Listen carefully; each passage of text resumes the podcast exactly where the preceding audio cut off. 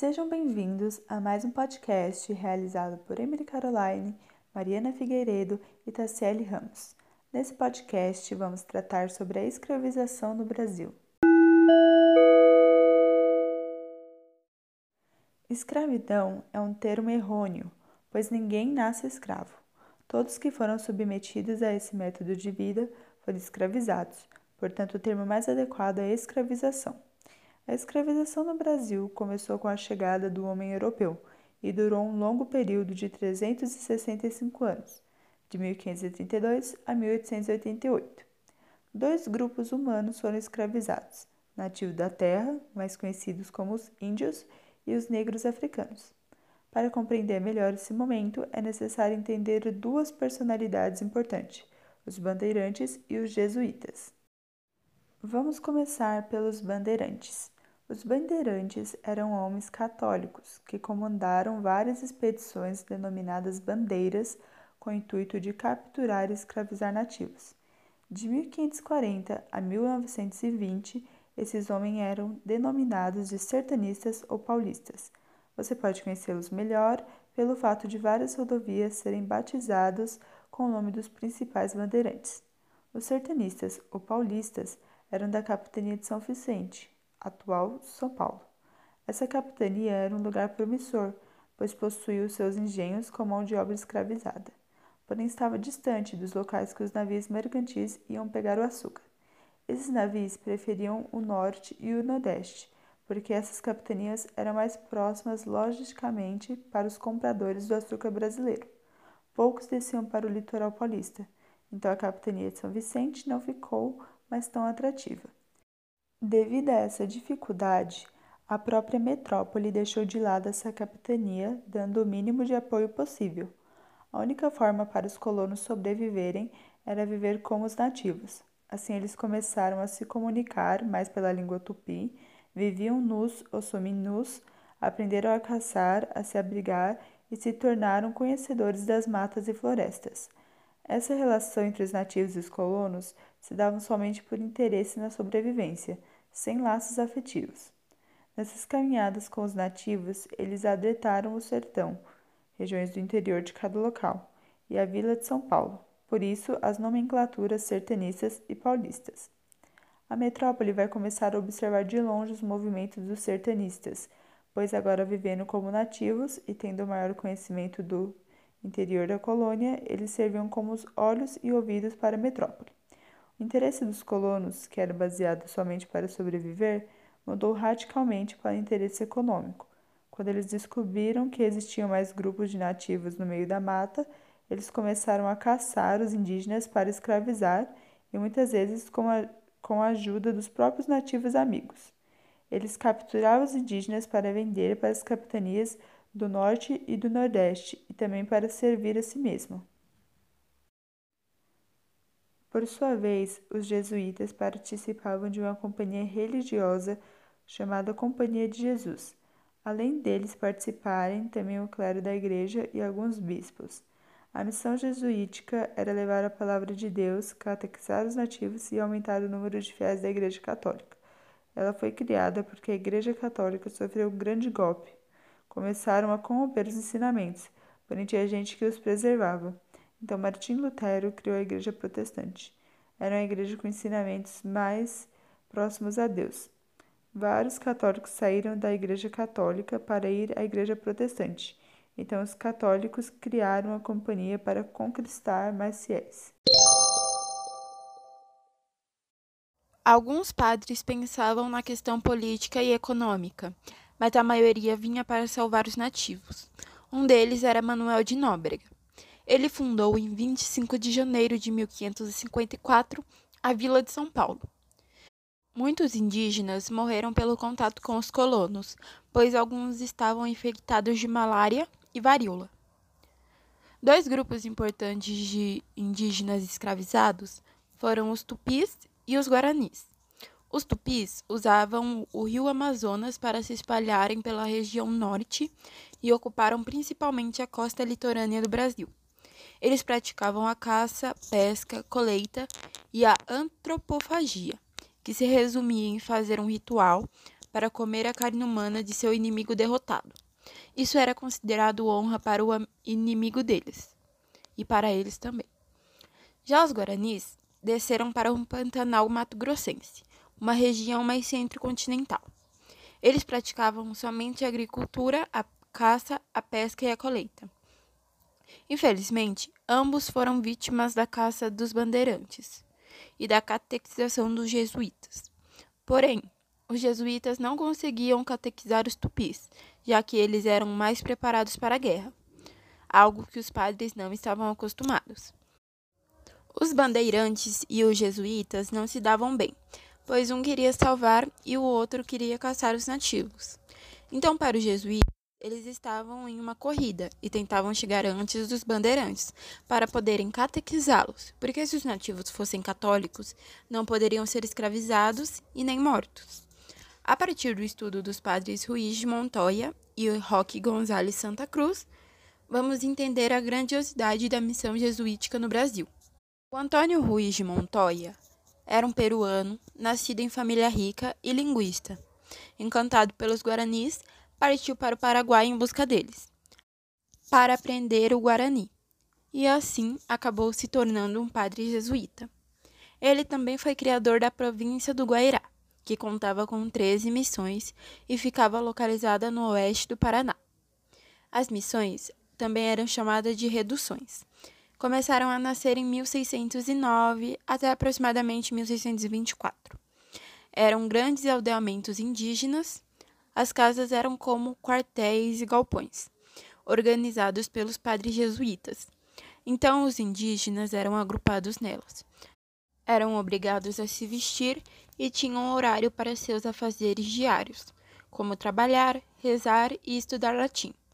Também foi preciso abandonar o hábito da poligamia e aderir à monogamia, assim vivendo com uma só família.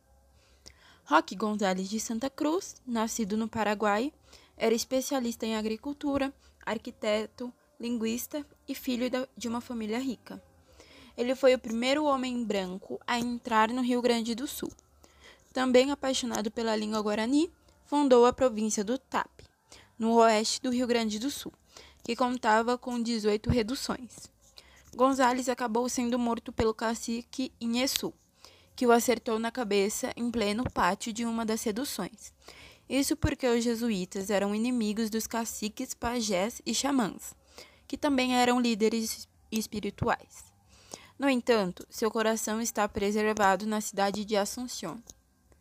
Em 1624, os sertanistas começaram seus ataques às missões e em 1630, Montoya liderou a evacuação da província do Guairá que seria atacada pelos paulistas, pois para eles o ataque era mais fácil, já que os nativos estavam reunidos em um só lugar. A evacuação levou 12 mil nativos em direção ao Paraguai, pelo rio Paraná até as Sete Quedas, conhecida como Salto do Guairá. Foi preciso mais de 1.200 canoas, mas alguns homens tiveram que descer por terra, pela lateral da cachoeira. Dos 12 mil homens, chegaram ao Paraguai somente 2 mil, pois quatro foram perdidos devido à dispersão, 2 mil se afogaram e muitos desistiram.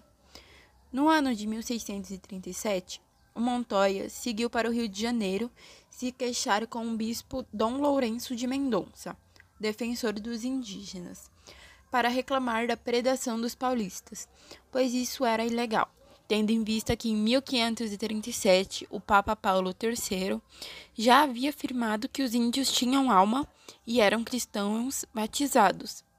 Ainda mais porque os sertanistas, que eram portugueses, estavam em território espanhol, demarcado pela linha de Tordesilhas, ou seja, era um ato totalmente fora da lei. Depois disso, em 1638, ele seguiu para Madrid, sendo recebido pelo rei Felipe IV, que autorizou o armamento de guaranis e padres para que enfrentassem os sertanistas. Além disso, ele conseguiu que o Papa Urbano VIII promulgasse uma bula papal, dizendo que todos que escravizassem ou, atacassem os guaranis seriam excomungados.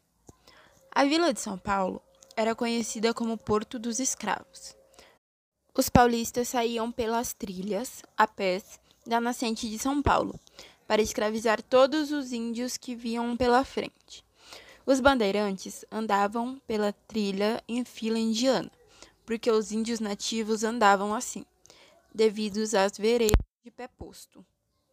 Os bandeirantes se alimentavam durante as incursões de palmito e mel, e algumas vezes plantavam mandioca e milho ao longo do caminho, para que na próxima expedição houvesse alimento para a marcha diária de 15 a 25 quilômetros.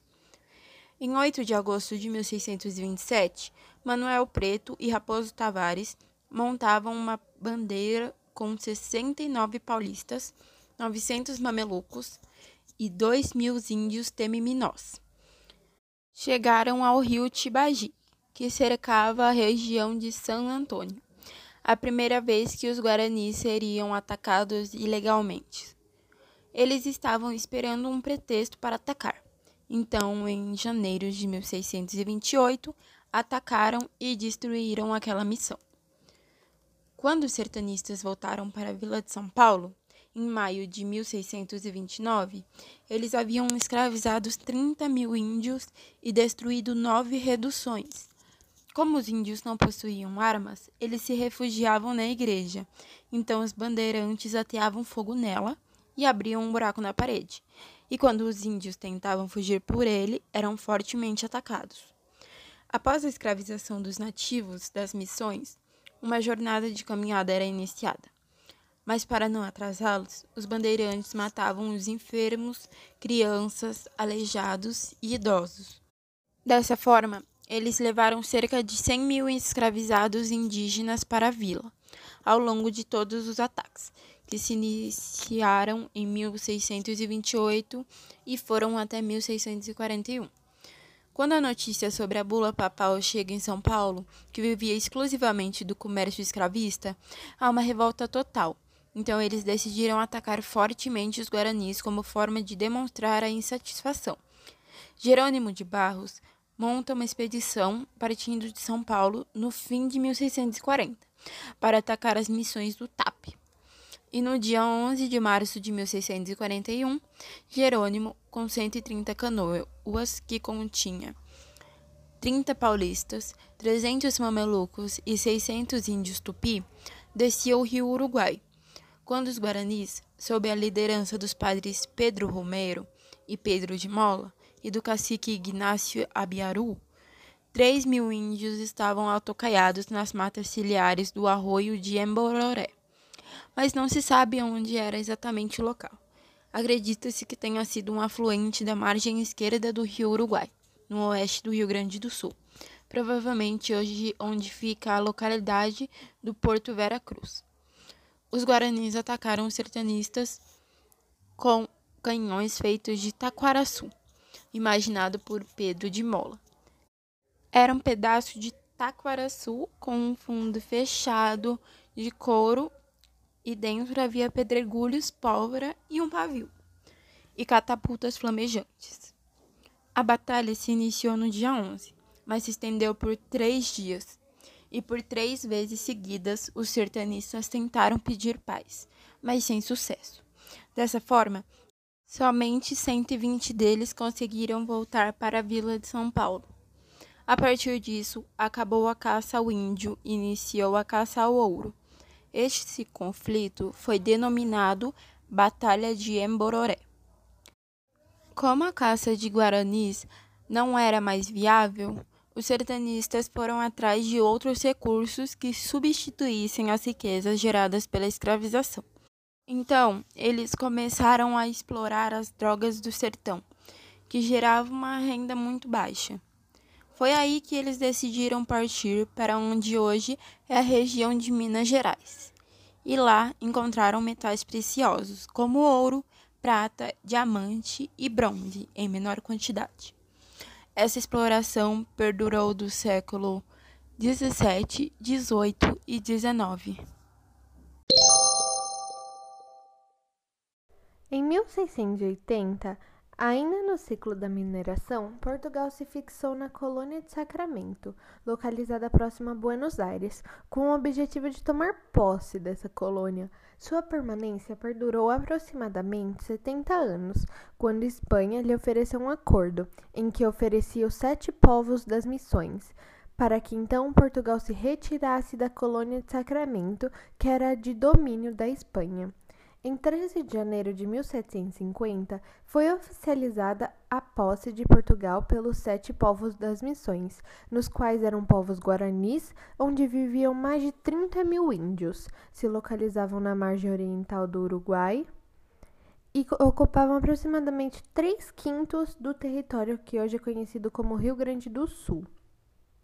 O acordo que a Espanha e Portugal fizeram era conhecido como Tratado de Madrid e foi assinado no dia 13 de fevereiro de 1750 pelo rei da Espanha Fernando VI e pelo rei de Portugal Dom João V. Esse tratado também foi importante para estabelecer novas fronteiras ao Brasil. Tempos depois de Dom João V assinar o tratado, ele morreu e seu filho Dom José I assume seu lugar. Com a mudança de rei, houve também mudanças gerais. A partir disso, Dom José tira Alexandre de Gusmão, um grande diplomata português que estabeleceu os limites das fronteiras do Brasil, e coloca no lugar dele o Marquês de Pombal, onde manteve o tratado já estabelecido. No entanto, para fazer as demarcações, tiveram que estabelecer comissões demarcadoras, e dois nobres, um espanhol e o outro português, ficaram encarregados de supervisionar essa demarcação, no qual seria feito por cartógrafos, geógrafos, astrônomos e engenheiros. Essa demarcação foi coordenada pelo Conde de Bobadela ou Gomes Freire de Andrade, governador do Rio de Janeiro e de Minas Gerais, que representava o lado da Espanha, e pelo Marquês de Valdelírios, que representava o lado de Portugal. Gomes de Andrade saiu do Rio de Janeiro para o Uruguai, onde se encontrou com o Marquês de Valdelírios. Já juntaram seis grupos e iniciaram a demarcação. Com essas demarcações, os guaranis que habitavam a atual região do Rio Grande do Sul foram informados que deveriam sair em seis meses de suas cidades. E, obviamente, eles se recusaram. Essas missões eram jesuíticas, portanto, respondiam a Roma e não respondiam diretamente às coroas espanhola e portuguesa. Os jesuítas, que eram uma ordem militarizada, acabaram tendo que seguir essa ordem de evacuar as missões. O chefe dessas reduções recebeu dinheiro da Espanha para tratar da evacuação dos 30 mil índios Assim, os espanhóis tinham que evacuar os índios, enquanto Portugal apenas receberia as missões já desocupadas. Em fevereiro de 1753, os grupos de portugueses e espanhóis se reuniram em Castilhos e iniciaram suas marchas em direção às missões do local. Porém, em julho de 1753, um grupo de espanhóis foi atacado por um grupo avançado de Guarani onde matam 230 espanhóis e capturam 70 pessoas, com o intuito de mostrar resistência. Mas, quando fizeram isso, eles iniciaram uma guerra contra os espanhóis e portugueses, a Guerra Guaranítica. Assim, no início de 1755, os portugueses reuniram homens bem armados e coligaram-se com o exército espanhol no Uruguai e no fim de 1755 eles partem em direção a essas missões. Lá nas missões reinava uma grande dissidência interna, mas o grande líder desses índios, Sepete Araju, um corregedor e alferes, resolve liderar um movimento militar contra o exército coligado de Portugal e Espanha. No dia 2 de fevereiro de 1756, Cepete e Araju deram um ataque perto de São Gabriel, no Rio Grande do Sul. Mas logo no começo da batalha, o cavalo de Cepete Araju tropeça em um buraco e o líder Guarani cai. Então, um peão português dá uma lançada nele, o prendem vivo e o levam para torturar ele. Após o torturarem, o governador José Joaquim Vieira, um português de Montevidéu, dá o tiro final no chefe dos Guaranis e corta sua cabeça, exibindo-a a todos. No lugar de Sepete Araju, assume um novo líder chamado Nicolau Nhenguru, um líder muito mais radical que resolve se envolver em uma guerra no dia 10 de fevereiro de 1756. O combate ocorre e os portugueses e espanhóis matam aproximadamente 1.723 índios, prendem 127 e apenas 326 escapam. E assim se acaba as guerras guaraníticas, porque os outros 22 mil guaranis que sobreviveram vão embora e cruzam o rio Uruguai, passando a morar em outras reduções. Na América Portuguesa existiam muitos cativos de origem indígena, nativos, porém existiam também cativos de origem africana. Esses cativos de origem africana eram trazidos para o Brasil através dos traficantes de escravos. O tráfico de escravos é uma das coisas mais antigas da história, porém no Brasil perdurou por 300 anos infelizmente, foi uma das maiores rendas que o país já obteve. Desse modo, os portugueses e os brasileiros utilizaram da escravização e de seu tráfico por muito tempo, até certa época em que era legal. O tráfico começou a se tornar ilegal quando, depois de sete anos de conflitos e brigas na Câmara dos Lordes na Inglaterra, houve a aprovação da abolição da escravização, no dia 7 de julho de 1807. A luta começou pelos comerciantes de Manchester, Liverpool e Bristol. Os comerciantes de Liverpool e Bristol, principalmente, utilizaram por muito tempo de navios negreiros e do comércio de escravizados.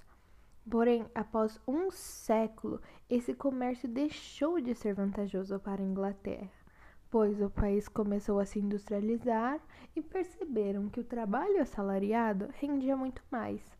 E além de tudo, os produtos que eram feitos por trabalhos escravos eram mais baratos que os produtos da Inglaterra, sendo mais um motivo para o fim desse tráfico de escravizados. A partir disso, quando a Inglaterra proíbe o tráfico em 1807, a sua marinha passa a executar a política moralizadora dos mares e proíbe o tráfico de escravos no mundo inteiro. Em novembro de 1807, a Inglaterra protege a família real portuguesa que está deixando Portugal devido à invasão das tropas napoleônicas. E assim, toda a corte foge com proteção da marinha inglesa. Uma das exigências dos ingleses para proteger Dom João foi que ele assinasse um tratado, se comprometendo a cessar com o tráfico de escravos.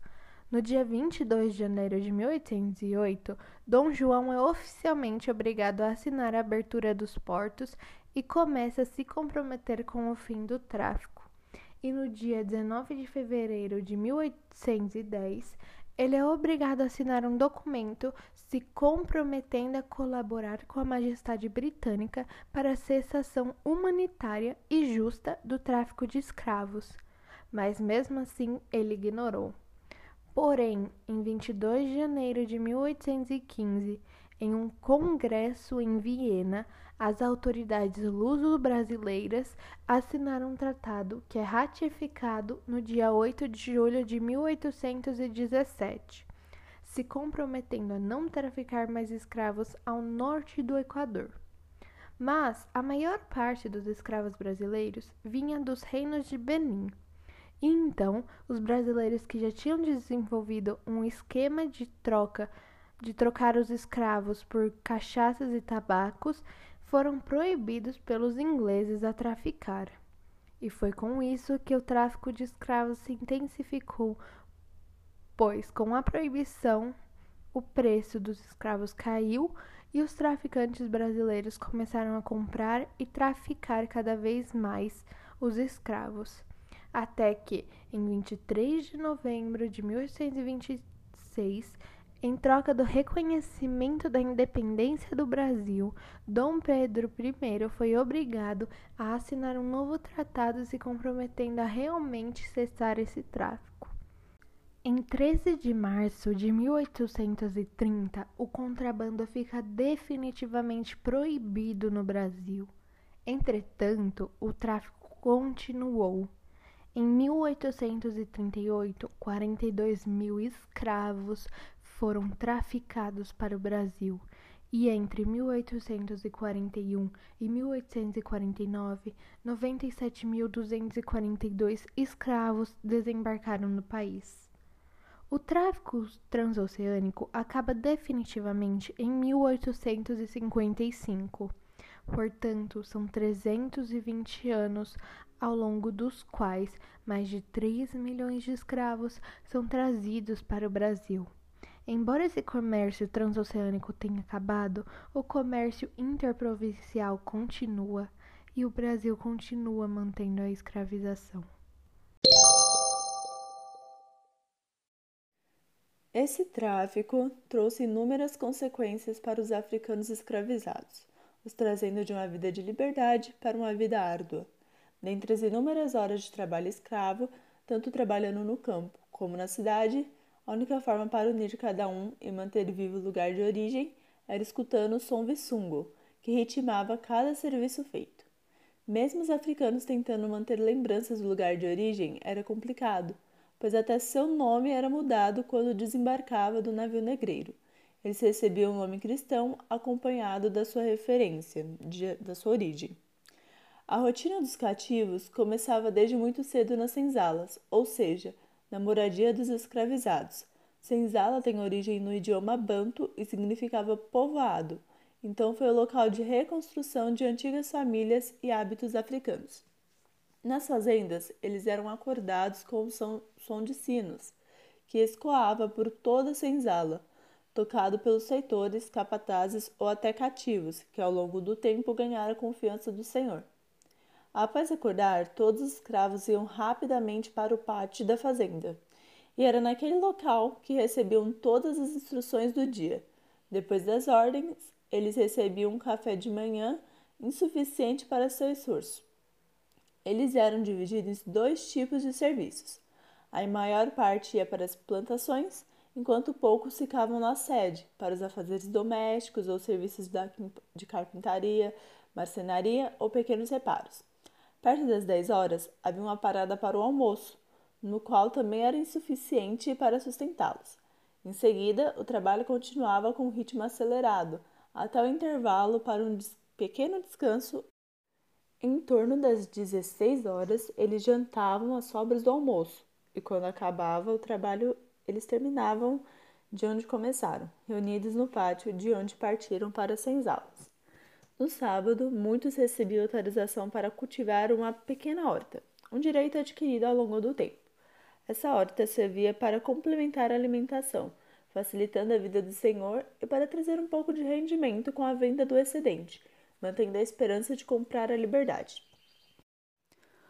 Além disso, eles tentaram buscar a liberdade com a alforria, além deles tentarem essa liberdade, eles buscavam as práticas cotidianas, como a formação de família, estratégias para preservar as crenças religiosas e etc. Mas para isso era necessário enfrentar uma série de mecanismos que sustentavam aquelas sociedades escravistas, que muitas vezes era caracterizada pela violência que tinha em toda a sociedade. Enquanto os colonos eram impedidos de se rebelar contra o governo, os cativos estavam impossibilitados de se revoltar contra o senhor. Nessa sociedade violenta, a relação entre senhores e cativos era baseada no castigo para manter a ordem, disciplina e obediência. Essas punições tinham o objetivo de fazer com que ninguém se distanciasse da ordem escravocrata. Porém, para que fosse eficaz, o castigo deveria ter um limite para não despertar a ira ou a revolta. No caso, pequenas faltas poderiam até ser perdoadas, enquanto os grandes delitos precisavam ser punidos com rigor. Nessa época escravocrata, a sociedade era dividida entre livres e cativos, negros e brancos, em que a família se constituía no principal ponto de apoio em todos os segmentos sociais. Por muito tempo, os historiadores interpretavam as uniões conjugais africanas como instáveis e promíscuas, pois essa realidade teria acabado com todas as expectativas de vida. Portanto, os historiadores de hoje encontraram outra realidade. No século XIX, Na região de Campinas, por exemplo, 67% das escravas eram casadas e 80% das crianças viviam com seus pais, ou seja, além de todo sofrimento, a união entre escravizados foi uma realidade.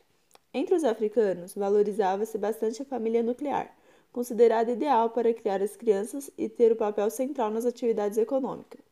A formação dessa família era incentivada pelo Senhor, pois via nela a possibilidade de multiplicar sua força de trabalho e controlar melhor os cativos.